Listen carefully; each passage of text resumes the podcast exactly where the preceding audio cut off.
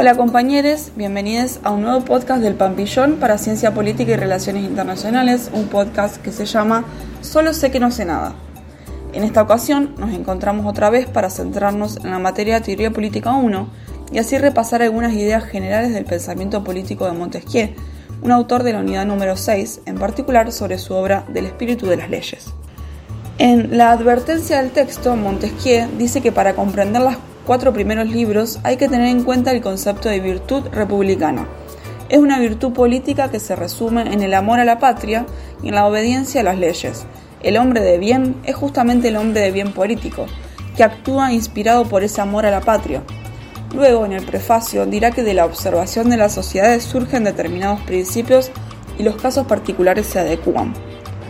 En el libro primero desarrollará el concepto de ley. La define a las leyes como las relaciones necesarias que se desprenden de la naturaleza de las cosas. Dirá también que todo está gobernado por leyes. Dios está gobernado por leyes, los hombres, los animales, toda la naturaleza. Para Montesquieu, la ley se inscribe en un devenir histórico en el que intervienen factores físicos como el suelo y el clima, la economía, la religión. Todos estos elementos modulan la ley va a establecer una tipología y distinguirá entre leyes naturales y leyes positivas. Para Montesquieu observamos que ya desde la naturaleza hay una inclinación a la sociabilidad. En cuanto a leyes naturales, Montesquieu considera que es importante ver al hombre en un momento anterior, al Estado. En ese estado anterior no hay belicosidad. Los hombres no se atacan entre sí. De esto se desprende una ley, la conservación de la paz, que es la primera ley de la naturaleza. La segunda ley es la búsqueda de alimentos, algo que se puede relacionar con el amor de sí mismo en Rousseau, es decir, la idea de autoconservación. Esta actividad aparece después de la convivencia pacífica que hace posible la sociabilidad, como la más básica necesidad humana. La tercera señala que del contacto entre sexos opuestos, por el placer de la diferencia, los hombres se ven impulsados a reproducirse, es decir, la reproducción de la especie pero los hombres, a diferencia de los demás animales, no solo se ven atraídos hacia sus semejantes a causa de la simpatía y la sexualidad, sino también por el deseo mismo de conocer. Surge así la sociabilidad o el deseo permanente de convivencia, es decir, la cuarta ley, que es el deseo de vivir en sociedad. Esa cuarta ley nos estaría diciendo que ya hay una sociabilidad natural presente en la naturaleza. Es Montesquieu, por naturaleza, el hombre está inclinado a vivir en sociedad. Cuando los hombres ya viven organizados, aparece el conflicto. Y para controlar eso, los hombres se van a dar leyes positivas humanas. Las primeras leyes tienen que ver con los conflictos de la vida privada y pública de los distintos pueblos, esto es el derecho de agentes. La segunda de estas leyes la denomina derecho político. Son las leyes que se establecen para pautar las relaciones entre gobernantes y gobernados. Y por último mencionan las leyes del derecho civil, que son las relaciones que afectan la vida de las personas de una misma sociedad, de un mismo Estado, es decir, que regulan las relaciones entre los ciudadanos.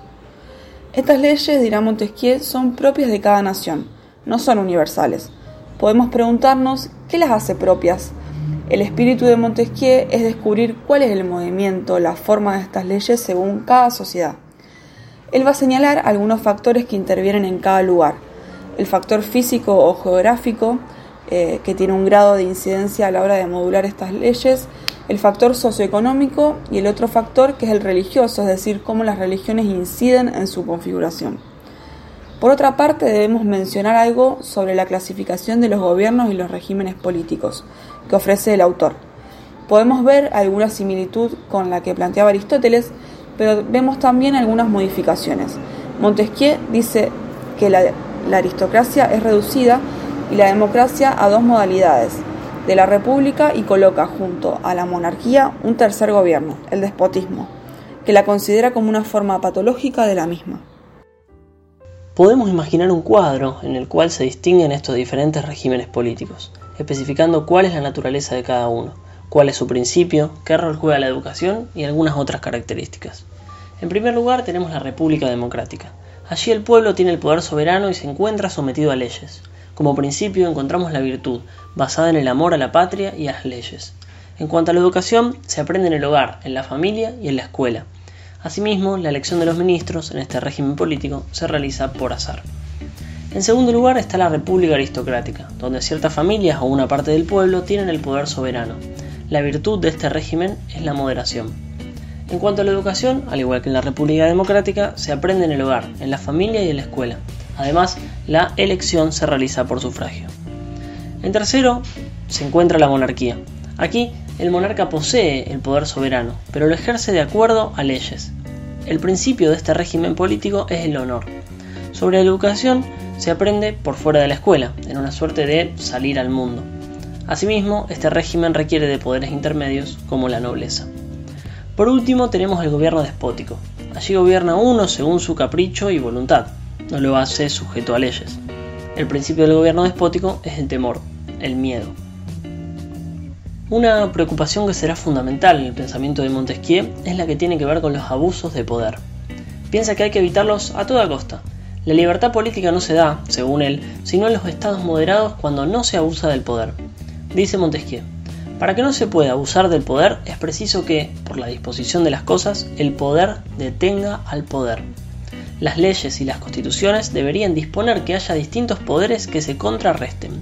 Montesquieu exige garantías objetivas, jurídicas y políticas que, más allá de toda ambición y de toda sed de poder, hagan imposible la violación de la libertad.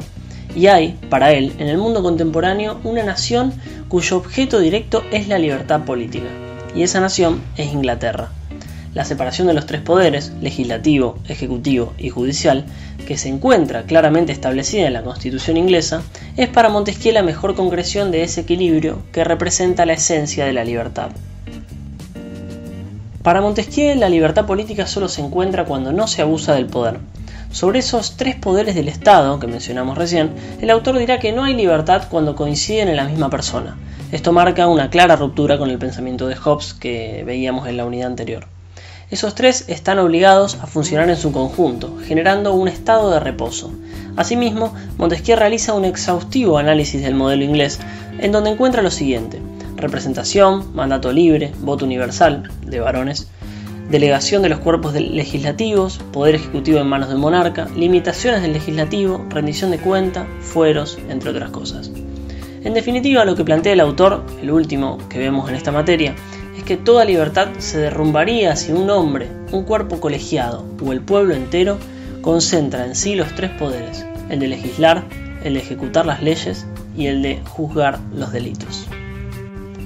Damos así por terminado este episodio de Solo sé que no sé nada. Esperamos que les haya servido y recomendamos, eh, como siempre, tomar como referencia el programa de la materia y también seguir las clases y las instancias de consulta que se proponen desde la cátedra. Cualquier duda o consulta pueden acercarse a nosotros y también pueden encontrarnos en redes. Eh, estamos en Instagram como arroba pampillonfcpolit-bajo. Les dejamos un saludo y nos vemos en el próximo episodio de Solo sé que no sé nada.